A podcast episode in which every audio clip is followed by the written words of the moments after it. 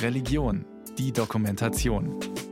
Eintauchen in Sinn und Spiritualität. Ein Podcast von Bayern 2.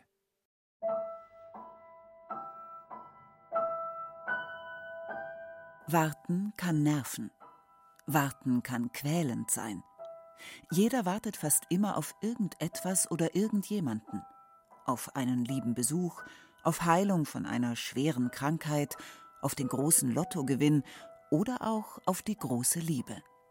Für manche ist das Warten geschenkte Zeit, für andere wiederum ein Machtmittel. Wer andere auf sich warten lassen kann, demonstriert damit Prestige und Einfluss. Niemand wartet gern. Die Dinge müssen schnell gehen, wie beim Online-Shopping. Mit einem Klick die Ware heute bestellt, morgen schon geliefert. Hunger auf Pizza? Ein Anruf nur, in wenigen Minuten ist sie schon da und der Hunger gestillt. Den meisten von uns fehlt die Fähigkeit des geduldigen Abwartens. Geduld ist zu einer seltenen Tugend geworden. Muße haben auch. Der Soziologe Andreas Göttlich von der Universität Konstanz sagt dazu, Muße hat insofern etwas mit Warten zu tun. Man kann Warten auch als geschenkte Zeit interpretieren. Wir sagen immer, wir haben zu wenig Zeit. Das ist ja unsere beschleunigte, gehetzte Gesellschaft. Und da könnten wir eigentlich auf Wartezeiten reagieren, indem wir sagen, ist ja schön, jetzt haben wir mal ein bisschen Zeit für uns. Und wir haben vielleicht die Muße, Dinge zu tun, die wir sonst nicht tun könnten. Interessanterweise geschieht diese Interpretation sehr selten. Eher ärgern wir uns über Wartezeiten, weil eben die Situationen, in denen wir warten müssen, meistens der Muße nicht zuträglich sind. Der Advent, der jetzt beginnt, steht eigentlich für ein ganz anderes Zeiterleben. Die vier Sonntage, an denen wir jeweils eine Kerze anzünden, stehen symbolisch für die 4000 Jahre, die die Menschen nach dem Sündenfall auf den Erlöser warten mussten. 4000 Jahre. Das war damals in den Vorstellungen der Menschen eine sehr lange Zeit. Die Adventszeit ist die große Zeit des Wartens. In ihr bereitet sich die Christenheit auf das Fest der Geburt Jesu Christi vor. Das dem Lateinischen entlehnte Wort Advent bedeutete im Römischen Reich Ankunft. Gemeint war die Ankunft von herrschaftlichen Personen, Königen und Kaisern oder einer Gottheit im Tempel. Die Christen übernehmen das Wort Advent. Sie warten in stiller Vorfreude nicht nur auf die Ankunft Jesu Christi, sondern darüber hinaus voller Hoffnung auf Erlösung bei seiner zweiten Ankunft am Ende der Zeiten. Die Kinder freuen sich auf das Christkind in der Adventszeit. Vier Wochen müssen sie warten. Die können sehr lang werden. Geduldig öffnen sie Tag für Tag, Türchen für Türchen ihre Adventskalender, bis dann der Weihnachtsabend endlich da ist, die Geschenke unter dem Weihnachtsbaum liegen und das lange Warten belohnt wird.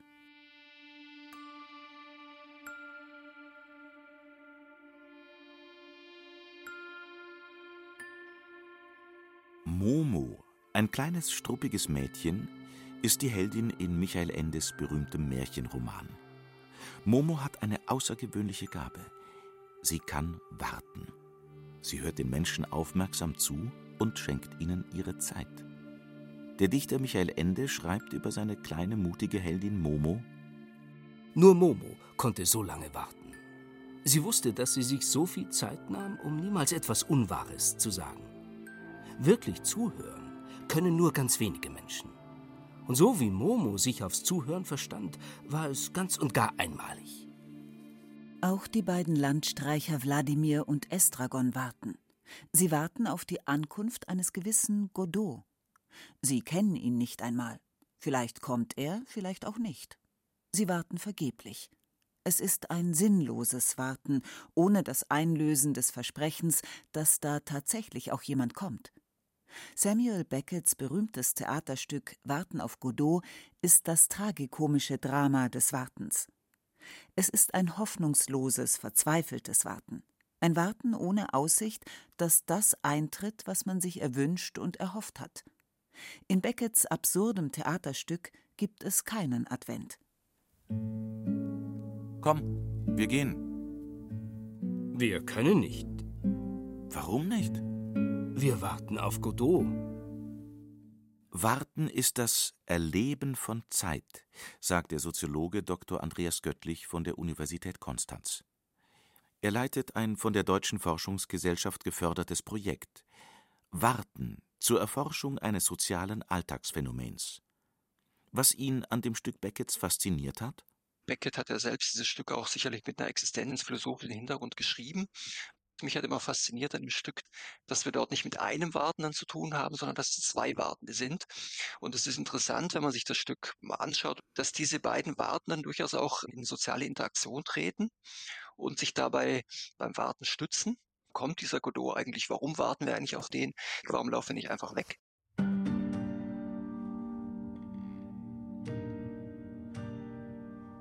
Und hier kommt die Soziologie ins Spiel, wo Menschen gemeinsam warten und wo das Warten von den Handlungen anderer Menschen abhängt, zum Beispiel beim Schlangestehen. Andreas Göttlich. Die Warteschlange reagiert gewissermaßen auf ein Gefühl sozialer Gerechtigkeit, auf die Idee, nämlich dass eigentlich die Zeit eines jeden oder einer jeden in der Gesellschaft gleich viel zählen sollte. Und die Warteschlange reagiert darauf eben mit dem Prinzip des First Come, First Served, wie es im Englischen heißt, auf Deutsch wer zuerst kommt, der darf zuerst, der kommt zuerst an die Reihe. Das heißt, all die anderen Aspekte, die man vielleicht nehmen könnte, um die Reihenfolge zu bestimmen, wie das Geschlecht, das Alter, die Religion, die soziale Position, die spielen in der Warteschlange keine Rolle. Und das ist eben genau die Idee, dass diese soziale Gleichheit eben gewissermaßen in der Warteschlange hergestellt werden soll. Warten lassen und soziale Gerechtigkeit. Nicht selten wird irgendwo in einer Behörde darüber entschieden, wie lange jemand warten muss, wann er die so dringend benötigte soziale finanzielle Hilfe zugeteilt bekommt. Die Zeitdauer, in der man auf eine Geldzuwendung wartet, bekommt eine Wichtigkeit, je mehr jemand darauf sozial angewiesen ist. Eine existenzielle Qualität hat das Warten, wenn jemand auf ein Spenderorgan wartet. Schließlich geht es dann um Leben und Tod. Wer solche Warteprozesse beeinflussen kann, der besitzt offensichtlich gesellschaftliche Macht. Das Warten ist deshalb auch ein umfassender Marker für gesellschaftliche Machtverhältnisse. Es sagt zum Beispiel viel darüber aus, wie eine Gesellschaft oder Institution organisiert ist. Ganz deutlich wird das in Bürokratien erkennbar, die sich durch klare Hierarchien auszeichnen. Andreas Göttlich in vielen staatlichen Institutionen, Behörden zum Beispiel finden wir das, auch an der Universität beispielsweise, in Unternehmen dort, wo es klare Positionen, fixe Hierarchien gibt, dort kann das Warten lassen eingesetzt werden, um dem Gegenüber zu vermitteln, ich habe eine höhere Position in diesem Kontext, meine Zeit ist wichtiger als deine, eben weil ich in diesem Sozialgefüge eine wichtigere Position einnehme. Und wenn der andere, das Gegenüber, dann eben sich auf dieses Warten einlässt, einwilligt, äh, dann bedeutet das eine Einwilligung eben in diese Hierarchien, in diese Höherwertigkeit der anderen Position in diesem sozialen Gefüge. Das mag oft widerwillig geschehen, aber man fügt sich am Ende als Wartender in diese bestehende Hierarchie ein. Auch um keine Nachteile zu haben. Warten ist in der Gesellschaft negativ konnotiert. Niemand wartet gern. Derjenige, der nicht zu warten braucht, demonstriert dadurch soziales Prestige. Der Privatpatient beim Arzt zum Beispiel bekommt schneller einen Termin als der gewöhnliche Kassenpatient. Wer andere warten lässt, übt Macht aus, selbst wenn ihm das nicht immer bewusst sein mag. Auch dort geschieht das nicht selten, wo es augenscheinlich keine institutionellen Hierarchien gibt, in privaten Beziehungen zum Beispiel.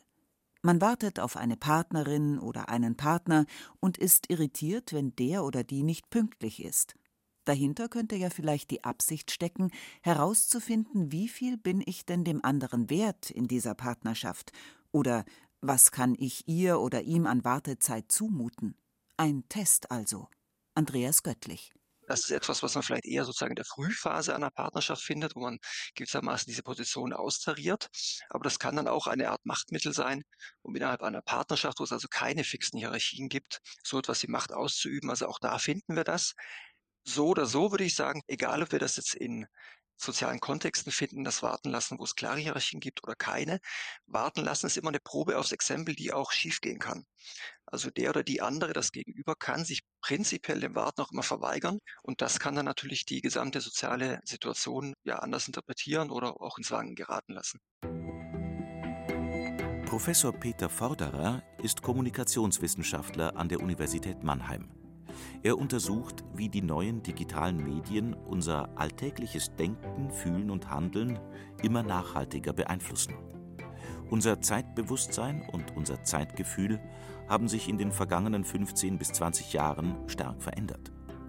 Der Umgang mit den neuen digitalen Medien, mit Computer und Smartphone, findet in ganz anderem Zeitrhythmus statt, als wir das in der Vergangenheit gewohnt waren.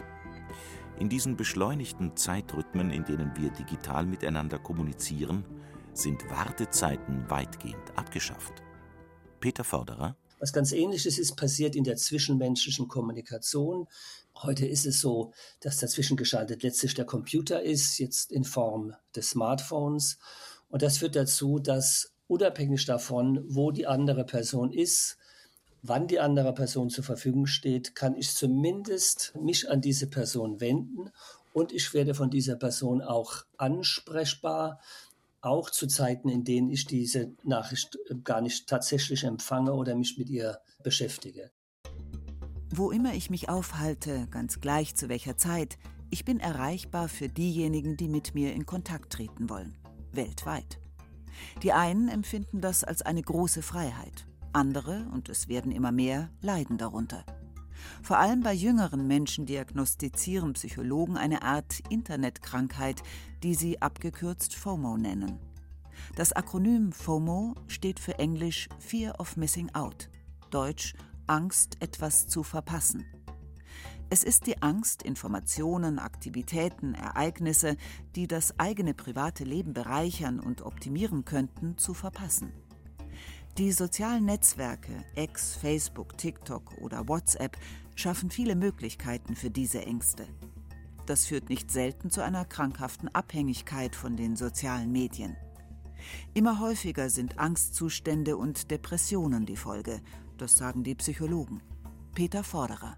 Angst, das steckt ja in dem Wort Fear oder das meint das Wort Fear, irgendetwas zu verpassen, weil der junge Mediennutzer, die Mediennutzerin heute davon ausgeht, dass ihr alles zur Verfügung steht. Und wenn ihr alles zur Verfügung steht, sie aber weiß, dass sie nicht alles wahrnehmen kann, weil niemand die unendlich vielen Kanäle gleichzeitig verfolgen kann, dann gibt es immer etwas, was auch verpasst wird, dem ich nicht beiwohne. Deshalb der Begriff des Fear of Missing Out, die Angst, etwas zu verpassen. Und wir verpassen im Prinzip immer etwas. Wir verpassen das Aller, Allermeiste. Wir nehmen ja nur einen Bruchteil wahr. Aber diese Angst war bis vor wenigen Jahren unbekannt, weil es war immer so. Wir kannten es nicht anders. Was wir vor einiger Zeit auch nicht kannten, war die vermeintliche Möglichkeit, mit dem Computer und dem Smartphone mehrere Tätigkeiten gleichzeitig machen zu können. Das bestärkt Nutzerinnen und Nutzer in dem Glauben, die zur Verfügung stehende Zeit besser kontrollieren und optimal nutzen zu können, indem Aktivitäten auf mehreren Bildschirmen gleichzeitig verfolgt werden, Monitoring genannt.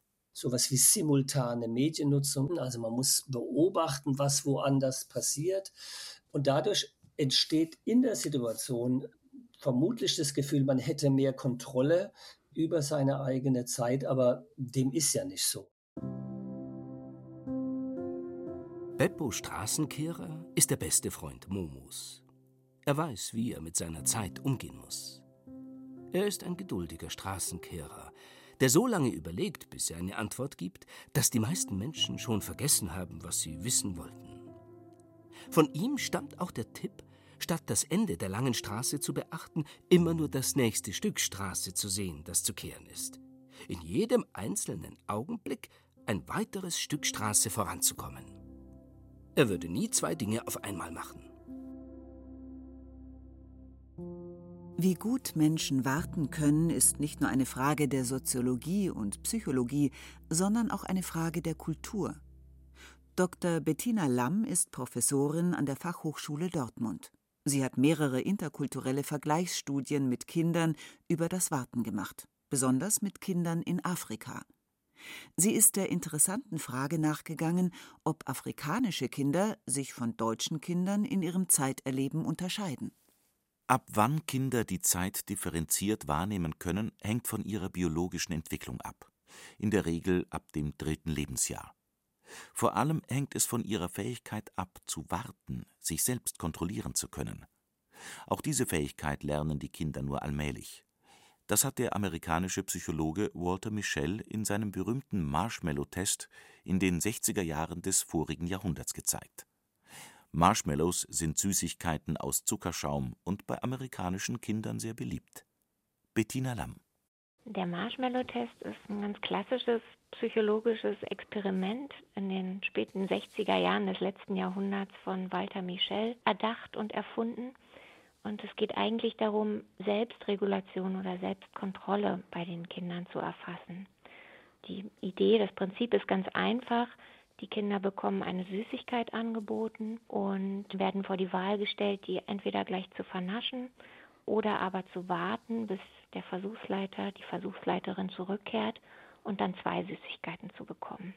Und natürlich sind zwei Süßigkeiten besser als eine. Das verstehen auch alle Vierjährigen und wollen auch warten, aber das fällt vielen Kindern sehr schwer in dem Alter.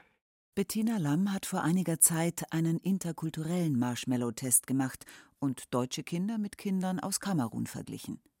Dazu ist sie eigens in das Land gereist, zu dem Volksstamm der Nso.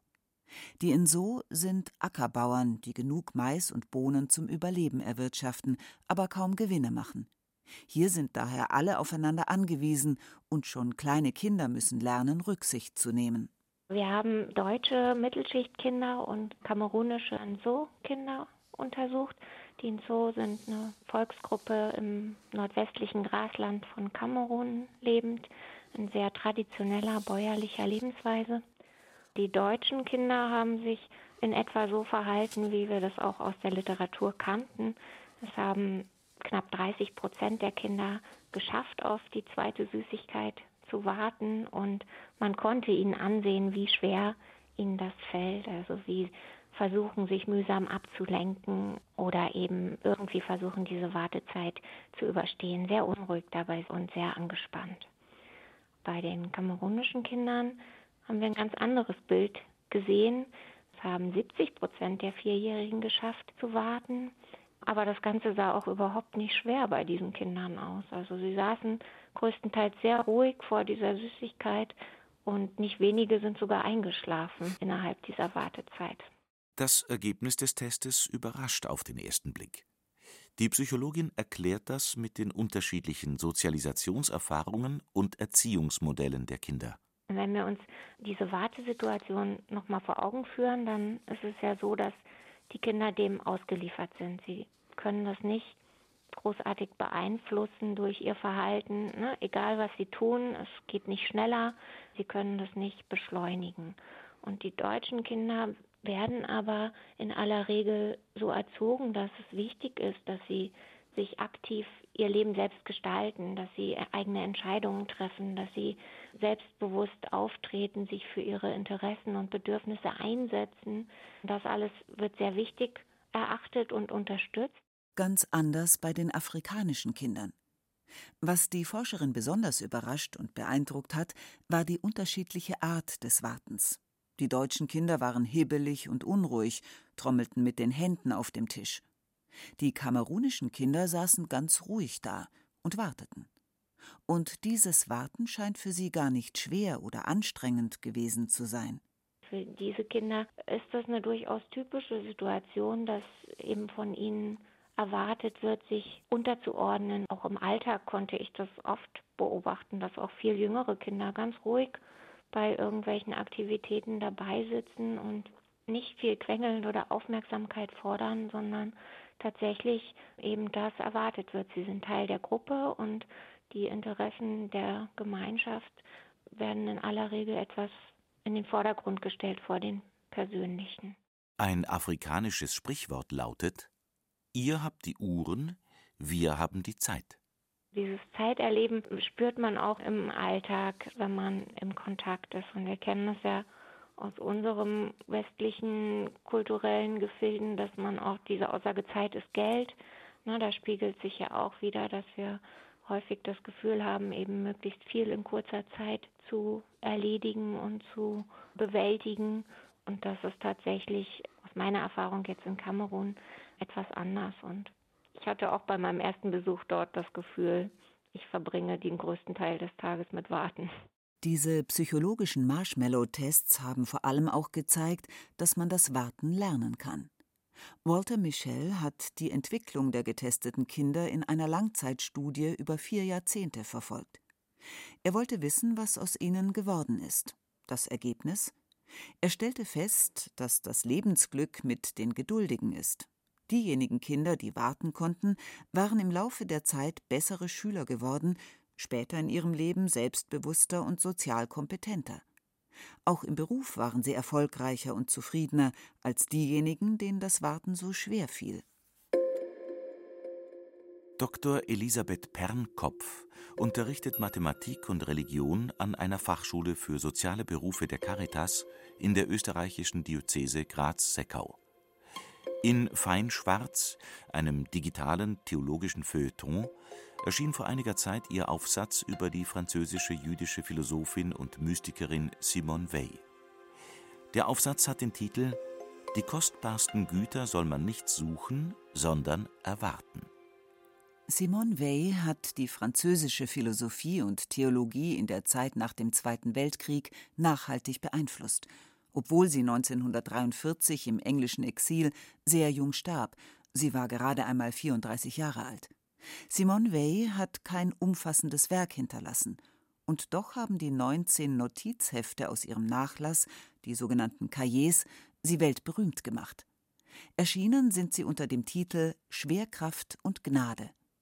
Diese Sammlung von Meditationen und mystischen Betrachtungen entwickelten sich im Lauf der Jahre zu einer der einflussreichsten Quellen der französischen Philosophie und Theologie. Zentral im Denken Simone Weils sind die Begriffe Aufmerksamkeit und Warten.